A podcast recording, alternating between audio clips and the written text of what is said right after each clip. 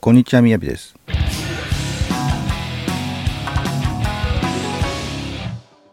今日のテーマは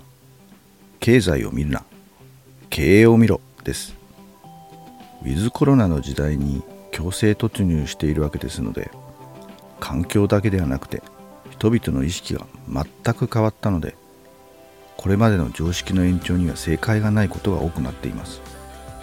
経済学と経営学どちらも同じ文脈で語られてきてますが世の中をミクロから見ていくのかマクロから見ていくのかと言い換えることもできます。でコロナ禍であらゆる職業の経営状態が揺らいでいます。やはり目の前のやることから逃げることはできないのです。広い視野を持ってマクロで考えることも大事ですけれども今は自分の経営を頑張らない限り何も変わりません。そしてマクロ視点から施策が出てくるのではなくて目の前の工夫を重ねていった結果が確信になるということも忘れてはならないと思います。政府に何かを期待したり責任を叫んだとしても所詮政府ができることは限られています。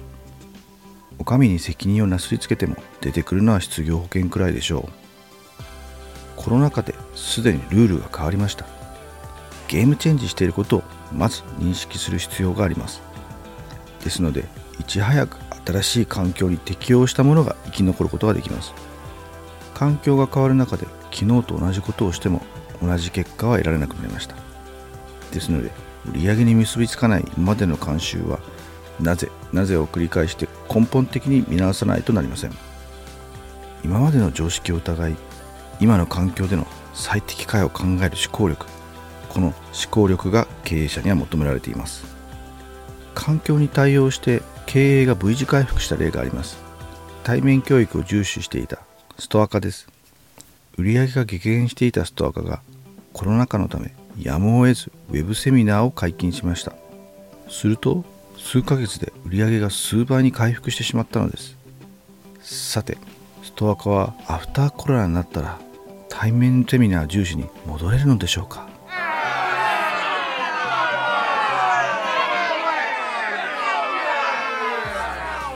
小さなことからコツコツというと軽く見られがちです。しかしそこにはバタフライ効果という視点を認識することが重要です。ちなみにバタフライ効果とはもともとは気象学者のエドワード・ローレンツが1972年にアメリカ科学振興協会で行った講演のタイトル予測可能性。ブラジルの1匹の蝶の羽ばたきはテキサスで竜巻を引き起こすかから始まっています。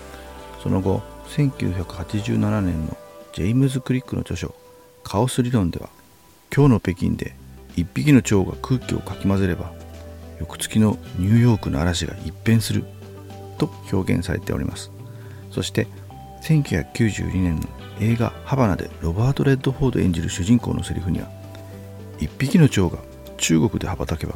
カリブでハリケーンを起こすとありまして様々なバリエーションがあります。どれも初期の違いが大きな結果の違いをもたらすというモチーフとなっているのです。今小さな行いをすることで大きいことを起こすことができるというわけです。それではまず目の前の課題をやっつけましょう。はい本日はここまでです。